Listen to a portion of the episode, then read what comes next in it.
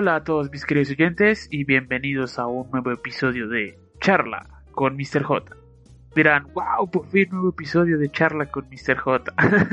sé que ha pasado bastante tiempo desde el último capítulo, desde nuestra última conversación, pero eh, pido disculpas, ¿no? Obviamente me demoraré un poco más desarrollando cada capítulo nuevo porque pues aún manejo más o menos lo del tema de la edición, la elaboración de guion, la idea es ir mejorando en esto y de a poquito a poco ser más periódico con el desarrollo de cada uno de los episodios, ¿no? Pero por ahora eh, todo va muy bien, va bien todo popa, agradezco mucho a los que han venido siguiendo el proyecto, a los que han estado mirando el canal de YouTube, recuerden que ya no solamente estoy subiendo los resúmenes o los podcasts como tal, sino también he abierto un espacio para lectura de cuentos y demás. Muy pronto va a haber mucho más contenido de ese en el canal. Y bueno, dejando un poco de lado las formalidades y los saludos, eh, arranquemos hoy, ¿no? Y qué mejor manera de empezar que recordando un poco de lo que hablamos la vez pasada, ¿no? Eh, tratamos de dar un poco una respuesta a esa pregunta de qué es la filosofía, si bien no la pudimos resolver, seguimos como múltiples puntos de vista, o múltiples opiniones respecto a una respuesta que se puede dar a la pregunta. Como recuerdan, la conclusión a la que llegamos es que más que dar una respuesta concreta, lo que queríamos era como obtener herramientas que nos permitan construir una, digamos, respuesta autónoma frente a la pregunta de qué es la filosofía. Pero pues ya habrá más espacios para preguntas más conceptuales. Hoy quisiera que hiciéramos un ejercicio más filosófico.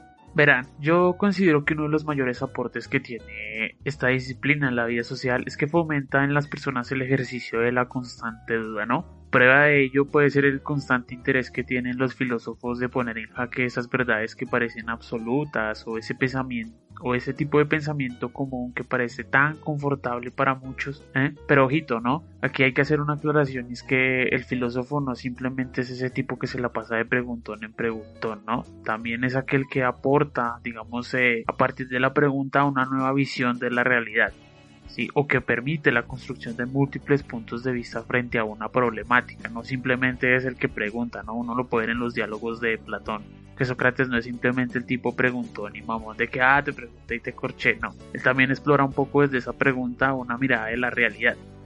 Y hoy quisiera que tratáramos de hacer un poco ese ejercicio filosófico. Y hoy quisiera que hiciéramos un poco este ejercicio eh, teniendo de base un tema bastante curioso, ¿no? O que para mí resulta curioso y es esta discusión que hay frente al rol que tiene el fútbol dentro de la vida social, ¿no? Obviamente ya más ya profundizaré un poco más adelante este punto, pero eh, aprovechando que venimos de un mes de competencias futboleras, un mes donde dichas competencias no solamente fueron visibles por el espectáculo que hubo, sino también digamos por todas las problemáticas sociales, políticas, que giraron alrededor del desarrollo de estos eventos, ¿no? El caso de Colombia, el caso de Argentina, más concreto el caso de Colombia, ¿no? Donde esa pérdida de la sede no fue vista para muchos como una tragedia, sino más como una victoria de ese estallido social y de ese movimiento, por decirlo así, revolucionario que hay hoy en día en las calles. ¿Mm?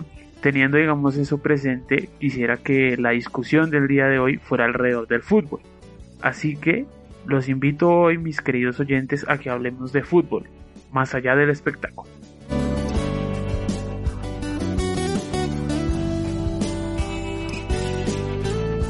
Creo que podemos empezar nuestra discusión con un claro consenso, y este es que no hay un deporte con mayor fanática, con mayor, digamos, bombo mediático que el fútbol, ¿no? Prueba de ello es la cantidad de espectadores que suelen mirar los partidos por televisión y acudir a los estadios. De hecho, valdría la pena hacer el contraste, ¿no? Entre cuánta cantidad de espectadores tuvieron las justas olímpicas durante todo el tiempo que duró y cuántas tuvieron eh, las Copas América y la Eurocopa que se disputó casi un tiempito anterior a que iniciaran las justas olímpicas, ¿no? Que habría un contraste de fechas de inicio y final. Eh, creo que eh, los números estarían a favor del fútbol, pero obviamente es una, esto es una suposición, ¿no? Valdría la pena que quien está escuchando el podcast y quiera comentar y decir, no, está cerrado, lo coloque en la caja de comentarios, ¿vale? Dicho eso, centrémonos en el caso del fútbol y valdría la pena que nos centráramos iniciando con una pregunta y esta es, ¿cómo es visto este deporte en la actualidad, no? Para unos, eh, yo diría que el fútbol o lo que uno logra ver en las pantallas y lo que se transmite un poco en general es que es ese deporte que desata pasiones, que nos lleva de la gloria a la tragedia en cuestión de segundos. Sí, muy, muy romantizado un poco, pero así suele verse un poco el fútbol dentro de la fanática en cambio, para otros que se demuestran como críticos del fútbol, más allá de ese espectáculo, eh, suele ser visto como ese medio o ese recurso que tienen los poderes o el Estado o los ricos o los poderosos para idiotizar al pueblo. Perdonen un poco la expresión que es una frase muy recurrente que se usa. Y es que valiéndome un poco esa expresión de Borges de que el fútbol es popular porque la estupidez es popular, eh, es un tipo de frase que deja muy en evidencia un poco cómo ve tal vez ese mundo más académico, más crítico a este deporte. O no solo la frase de Borges puede servirnos para ejemplificar cómo es vista, eh, cómo es visto el fútbol hoy en día, ¿no? Para muchos críticos y académicos intelectualoides, ¿no? Eh, también podríamos valernos de esa famosa frase de Marx, más mal parafraseada que bien utilizada, esta que utilizan muchos críticos en redes sociales cuando hay un post sobre fútbol que dice, uy, la gente ya está distraída con el nuevo opio del pueblo. Ya sabrán a qué me refiero. Aquí abro el espacio para una invitación y es para quien quiera discutir sobre Marx.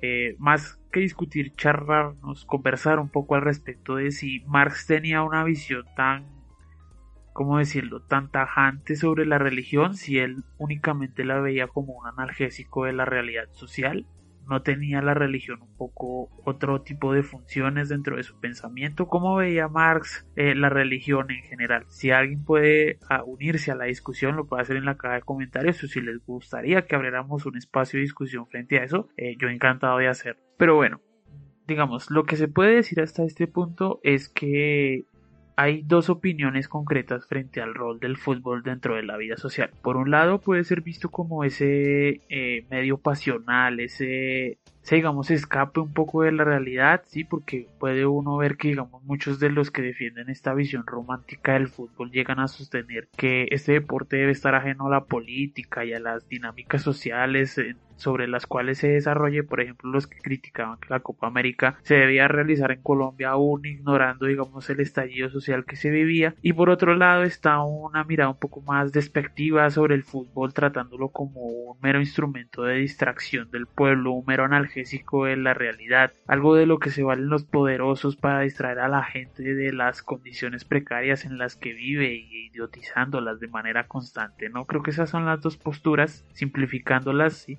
siendo muy radical que hay frente al cómo se ve al fútbol. Pero son estas posturas justificadas, tienen digamos bases para decir que se puede digamos tomar con certeza cualquiera de los dos caminos yo diría que un 50-50 y es que todo depende del contexto desde, cual, desde el cual se observa el rol que cumple este deporte dentro del ámbito social no en Colombia yo diría que es entendible porque el fútbol es visto como un mero distractor como un analgésico de la realidad social, pues uno lo que logra ver es que siempre que la cosa está caliente, por decirlo así, eh, el fútbol aparece como ese bombero que apaga el incendio, ¿no? Y es que uno puede citar muchas, muchos momentos históricos, ¿no? Eh, primero, ¿no? El, origen del fútbol profesional dentro de Colombia está ligado un poco al Bogotazo. Algunos dicen que es una cuestión de coincidencia de fechas. Otros dicen que el fútbol apareció como un apaciguador, digamos, de, de ese estallido social que generó el Bogotazo y la muerte de Gaitán. Al mismo tiempo, para quienes no sepan, eh, el primer partido de fútbol que se transmitió por TV colombiana ocurrió el mismo día que se, que se estaba dando la toma del Palacio de Justicia. O sea, hay una serie de coincidencias que lo dejan a uno pensando y diciendo, oiga, pero aquí en Colombia no se puede decir que el fútbol es un mero distractor la gente, es un mero opio del pueblo, ¿no? Asimismo, el, el, hecho de que el gobierno actual deseara con tanta, tanta, tanta euforia que se disputara la Copa América le permitía a uno entender que el fútbol tal vez sí tiene un rol apaciguador más que algo tan romántico de uy ser un mero generador de pasiones y de eh, colectividades y de grupos tan, o sea, tan romántico como lo suelen dibujar, ¿no? Cuando en realidad es más como un mero instrumento eh, al control de los poderosos, por decirlo así. Digamos que todos esos antecedentes históricos que mencioné muy por encima, pero que si les interesan lo pueden investigar más a fondo, eh, son útiles para dar cuenta de que quien concibe al fútbol como una mera herramienta por excelencia para idiotizar al pueblo, necesariamente tienen que estar errados, no es así. O sea, la historia misma sirve como una base a su favor para justificar esto, ¿no?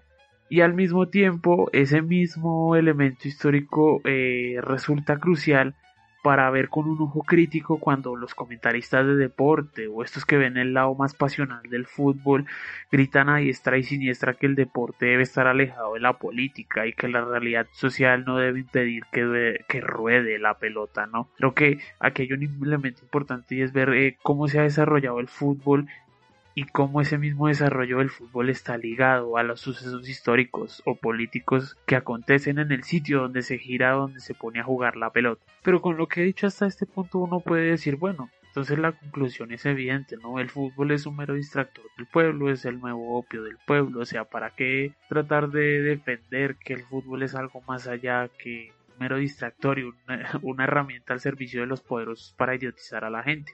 Bueno, yo diría que se podría tal vez apelar un poco a la crítica que se hace del fútbol como un mero distractor de la realidad social, porque si reducimos el fútbol únicamente a ese nuevo opio del pueblo, eh, lo que estamos haciendo es también limitar un poco esa discusión frente al papel que ha tenido el deporte dentro de la misma estructura social si fuera cierto que el fútbol es un mero analgésico para las masas, o sea, si fuera algo tan evidente como tan, tan obvio, ¿por qué pensadores como Norbert Elías, Eduardo Galeano, Eric Duren o Pierre Bordeaux eh, le dedicaron tanto tiempo a analizar el deporte? porque alrededor del fútbol existe tanto arte, se han compuesto tantas canciones, se han escrito tantas cosas e incluso en el caso colombiano ha sido un elemento crucial para visibilizar las, las, dificultades sociales que vive el país, ¿no? Creo que eh, todas esas dinámicas que rodean un poco la discusión sobre el fútbol dan a entender que es algo que va más allá de un mero distractor de masas.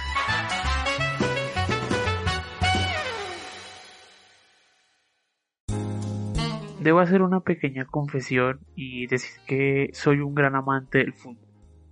Para mí no hay nada más gratificante que ver un fin de semana un partido de mi equipo favorito, el Inter de Milán. Lo curioso es que eso no ocurre cuando juega la selección, o sea, no siento la misma pasión, no siento la misma euforia de ver un partido del Inter a ver un partido de la selección Colombia. Y creo que tengo una respuesta a ese por qué es tan diferente la sensación. No obstante, digamos, aun cuando soy alguien tan aficionado a este deporte, no fue hasta hace poco que digamos, me pregunté un poco más a profundidad, ¿no? Viendo todo este lío que se armó con el tema de la Copa América, eh, me quedó esa duda de qué hace que el fútbol sea un deporte tan popular y mediático.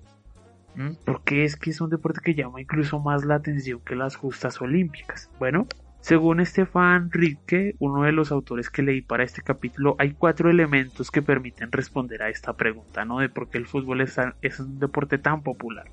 Uno de esos primeros elementos viene a ser la sencillez que rodea al fútbol, ¿no? Eh, este tipo de deporte no requiere muchas cosas para poderlo poner en práctica. Puedes tener dos piedras, cuatro piedras y una pelota ah, y ponerte a jugar, ¿no? No es como la equitación o el béisbol, incluso la natación, el tiro con arco, que son deportes un poco más sofisticados porque requieren muchos más elementos para poderlo jugar. Por eso es que uno ve que hay tal vez deportes que son más para, decirlo así, la clase alta, la clase adinerada y para y hay otro tipo de deporte más popular que es para la gente digamos de clase media la gente pobre. Creo que el fútbol está más ligado con esa eh, gente digamos de clase media gente pobre que suele ser mayor población que la que hay digamos de esos deportes un poco más extravagantes como viene a ser el tenis entonces creo que un primer elemento que lo hace más popular que cualquier otro deporte es que está muy ligado a la sencillez, a esa digamos eh, parte de la sociedad que es más sencilla, que se divierte con poco, ¿vale? Lo segundo viene a ser el énfasis en lo corporal. Y es que si uno lo logra ver, eh, este tipo de deporte permite construir una cierta idea de cuerpo o una cierta imagen respecto a la masculinidad y que ese va a ser uno de los grandes problemas a criticarle al fútbol. El tercero es esa capacidad que tiene para generar emociones. ¿sí? Si uno lo puede ver, el fútbol despierta dentro de la gente el lado más civilizado, porque a veces se suele ver al fútbol como ese medio para eh, limar, las perezas y tratar de acabar con los conflictos, se suele vender mucho, pero también es ese deporte que cuando lo quiere deja de mostrar esa faceta más violenta, más ruda, más eh, destructiva, digamos, de, la humanidad. Creo que las barras bravas son el claro ejemplo de cómo el fútbol puede llevarnos al, al pacifismo de ese estar todos en comunidad a querer acabarnos todos con todos. Y finalmente está su carácter ritual. Muchos de los elementos que componen al fútbol como su periodicidad, las expresiones de sus hinchas, los cantos, las vestimentas, permiten la emergencia de ciertas conductas colectivas que tienen efectos dentro del aparato social. Ya lo vamos a ver más adelante. No obstante, aún con esos cuatro puntos, solo respondemos a la pregunta por qué el fútbol es un deporte tan popular. Y si vamos a apelar que este deporte es algo más que el nuevo opio del pueblo, debemos dar razones de por qué el fútbol es un espejo que refleja la realidad de cualquier sociedad. Para ello, permítanme poner sobre la mesa ciertas situaciones en las cuales yo considero que el fútbol permite explicar de manera más sencilla ciertos problemas que le competen al aparato social.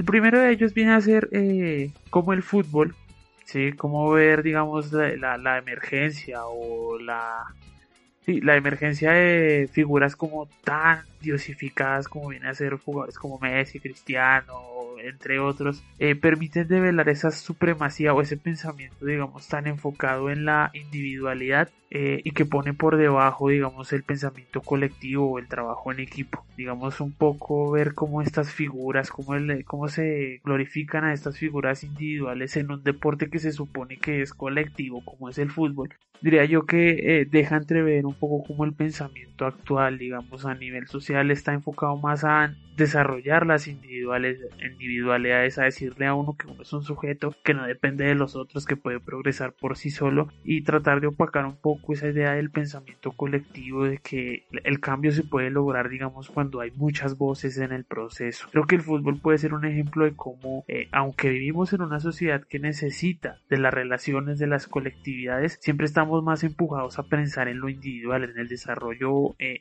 personal de cada uno. Y esta tendencia a sobreponer, digamos, el pensamiento individual, el desarrollo individual por encima, digamos, del trabajo colectivo o del progreso, digamos, de grupo, creo que está un poco ligado, digamos, a la nueva tendencia que tiene la sociedad y es la de producir en masa sujetos desechables, ¿no? Ese, ese miedo que tenemos todos a convertirnos en un sujeto del montón que es útil para el engranaje social hasta un cierto periodo de tiempo, pero que cuando ya termina de ser útil, cuando se acaba su vida útil como productor, ¿sí? Eh, es echado a un lado, es olvidado, deshecho. Creo que el fútbol también sirve como un espejo de, de esa realidad.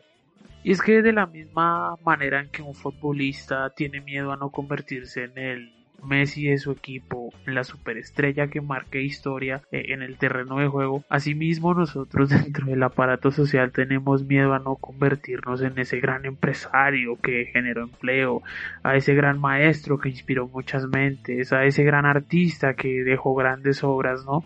Eh, ese miedo es muy paralelo porque todos tenemos eh, ese temor a convertirnos en algo desechable, algo que se echa a un lado pero que normalizamos el hecho de que pasen estas cosas dentro de la estructura social, ¿no?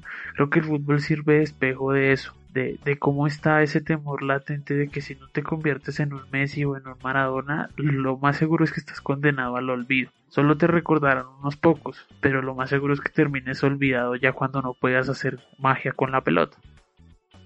Asimismo, eh, otro elemento viene a ser eh, cuando nos enfocamos más en el mercado futbolístico que en el mismo deporte. Eh, en el caso de Sudamérica, el fútbol sirve de un sirve de espejo para ver, digamos, qué tan difícil es eh, salir adelante en países de la América Latina, ¿no? Creo que uno de los grandes ejemplos de esto es ver cómo los jugadores, si bien juegan en el fútbol suramericano, no les gusta estar del todo aquí, no les gusta destacar, ellos quieren salir, eh, utilizar el fútbol de su país como un trampolín para llegar a Europa, para llegar a grandes clubes europeos, para tener una mejor vida en Europa, al igual que pasan todas las carreras eh, digamos, eh, en todas las carreras, ¿no? Uno quiere ser un gran maestro, un gran docente, pero estudia con el único propósito de salir del país porque el país mismo está sumido en una crisis que no le ayuda a uno a progresar.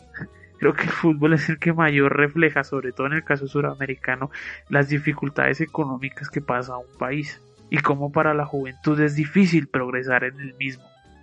Como cuarto punto, diría que el fútbol también sirve para poner en evidencia cómo siguen vigentes, aún con tanto eh, deseo, con tanta campaña de tratar de eliminar eh, pensamientos y conductas machistas, xenófobas, racistas, clasistas, etc.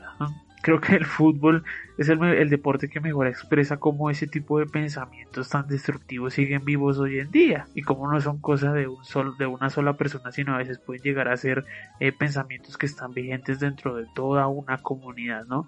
porque por ejemplo uno lo puede ver en el caso del machismo, sobre todo en América Latina. En América Latina creo que sigue muy vigente esta idea de que eh, el macho es aquel irrompible, el que no llora, el que no sufre, el que no se queja, el que patea, pega puños sin decir una sola queja o sin derramar una sola lágrima. Porque miren nomás la eh, carga, digamos, de insultos que suelen haber para futbolistas como Neymar, que si bien exageran ciertas eh, jugadas, a veces exageran las expresiones de dolor. Cuando uno se ve un partido en un bar eh, y ve que llega un jugador y hace una falta o que simula que está sufriendo, digamos, por una lesión, aparece, no falta el que dentro de toda la dentro de toda la pachanga diga, ah, ese sí es bien mariquita, véalo cómo se hace el dolorido, ¿no? Creo que el fútbol es una muestra de cómo dentro de, digamos, de la, de la sociedad aún sigue viva esa idea de que el macho es el fuerte, el irrompible.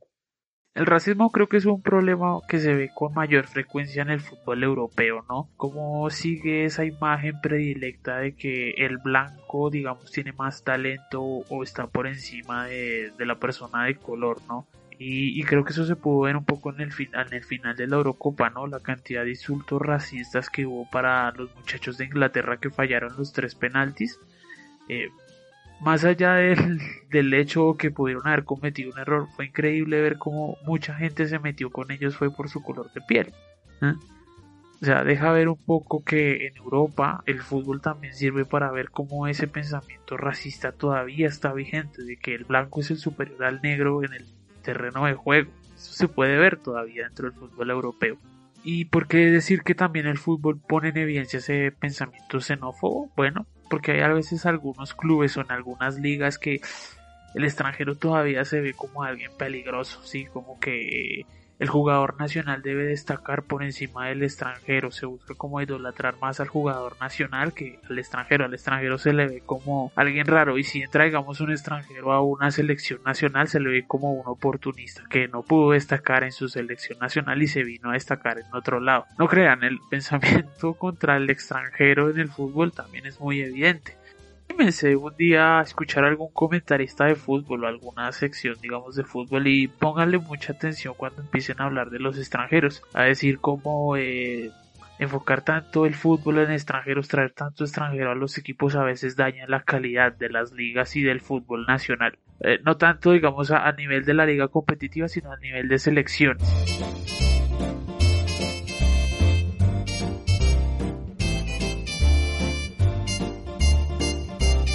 Pero existe un último punto que nos permite afirmar por qué el fútbol no es un mero espectáculo donde 11 tipos corren como locos por una pelota. Y este es que el fútbol ha tomado la batuta de la guerra y se ha convertido en el medio por excelencia para hacer visible la superioridad de una nación y al mismo tiempo crear una imagen de identidad colectiva de naciones que se caen a pedazos a causa de conflictos sociales que parecen ser irresolubles como en el caso colombiano, ¿no? Eh, ver cómo había tanto enfoque en que se desarrollara la Copa América para poder levantar por medio de la selección Colombia. Tal vez esa identidad del colombiano que estaba como tan frágil, tan dolida y es que considero que ese elemento, digamos, eh, nacionalista o que permite la construcción de identidades colectivas que tanto se ve en el fútbol, eh, es ese elemento que nos permite destacar no solo que el fútbol va más allá de un mero opio del pueblo o de un mero distractor, sino que también es el punto clave para entender por qué eh, en el caso colombiano la pérdida de la sede de la Copa América se celebró como una victoria. Y es que resulta no difícil pensar que el fútbol es una nueva cara de la guerra o que ha tomado, digamos, la, la, batuta de lo que hacía la guerra en su momento, que era esa lucha por la disputa de recursos, ya no tanto por la disputa de, recursos, sino más por la disputa por, por imponer la superioridad de una nación, o la de construir una identidad sólida de nación. Considero que el fútbol de cierta manera ha tomado la batuta de la guerra por algunos elementos, como viene a ser eh, esa similitud que hay entre ambas eh, prácticas, ¿no? Porque en la guerra se pelea por un recurso limitado y en el fútbol se compite por un trofeo que solo puede alzar un equipo. En el fútbol se habla dentro de su lenguaje de contragolpe, defensa, ofensiva, estrategia, táctica y demás, digamos, eh, elementos del lenguaje que le pertenecían en su momento o que le siguen perteneciendo a la guerra, ¿no? Asimismo, eh, figuras como la del director técnico llegan a tener cierto paralelismo con la figura del general y los, y los, los equipos con el de los ejércitos. Y finalmente también hay un capitán o una figura que resalta en las victorias y un grupo de, de, soldados que se reducen a carne de cañón. O sea, hay muchas similitudes entre el fútbol y la guerra que dejan, digamos, a la imaginación esta idea de que eh, el fútbol ha tomado la batuta de la guerra en el sentido de ser, digamos, a, a nivel cultural ese ese medio por el cual se impone la superioridad de una nación o se trata de construir una identidad colectiva fuerte. Y es que si prestamos atención a lo largo de la historia, las guerras y los conflictos han sido el medio por excelencia para reafirmar o construir la idea de una nación y comunidad estable, ¿no? Pero con la época de la globalización, la dificultad que hay para que se den nuevos conflictos bélicos entre potencias, aunque en las periferias sigue existiendo la guerra, o sea, eso en esa parte, digamos, de las periferias y en las en parte de América Latina la guerra no se ha terminado, o sea, es algo, una época que todavía se, es difícil de superar pero con un panorama donde las grandes potencias se, se mantienen, digamos, en paz y buscan otros medios de competencia, ¿sí? Se vuelve necesario un nuevo lugar o un nuevo territorio donde se pueda y transmitir ese ideal de superioridad, de estabilidad, de identidad colectiva y que mejor que el del terreno del deporte y del fútbol. Así, el otro elemento que pienso yo que hace imposible que el fútbol se manifieste como un mero opio del pueblo, como, una como algo que está ajeno a lo político, es el hecho de que este nos sirve como un vehículo para resanar eh, grietas, digamos, de, de una comunidad o para dar una falsa imagen de unidad o para tratar de imponer la idea de superioridad como nación. Es que el fútbol siempre ha sido un mecanismo para construir imágenes eh, para construir comunidades, ¿no? Perdón, que imágenes, comunidades bajo ideales, anécdotas, lemas, cánticos e historias sobre las cuales se construyen estas identidades colectivas. Esto a su vez permite la emergencia de rivalidades y luchas por ver eh, quién es superior, qué grupo, qué equipo, qué es superior al otro, ¿no? Es así que existen, digamos, rivalidades como las del Barcelona y el Real Madrid, el Inter de Milán y el AC Milán, el América contra las Chivas en México. Y es que estas rivalidades casi todas emergieron de las diferencias de clases, de la pugna por mantener vivas las costumbres o superarlas, o de la pugna por el derecho a ser una comunidad independiente. Llama la atención ver que eh, uno ve el equipo de fútbol así como juega en la cancha y todo, pero a veces no se involucra tanto en la historia de los clubes. Cuando empieza a ver la historia de los clubes se da cuenta cómo las dinámicas sociales sí se manifiestan dentro del deporte, como el fútbol tiene digamos incidencia en la forma como se desenvuelven digamos las dinámicas sociales. Los invito a que vean las historias de los clubes acá donde resalta lo del caso colombiano y es que la pérdida del interés por el fútbol y la crítica que se hace a este deporte como mero distractor de masas, creo que logran dar cuenta de que la juventud colombiana no se siente tan orgullosa de, de ser colombiano, ¿sí?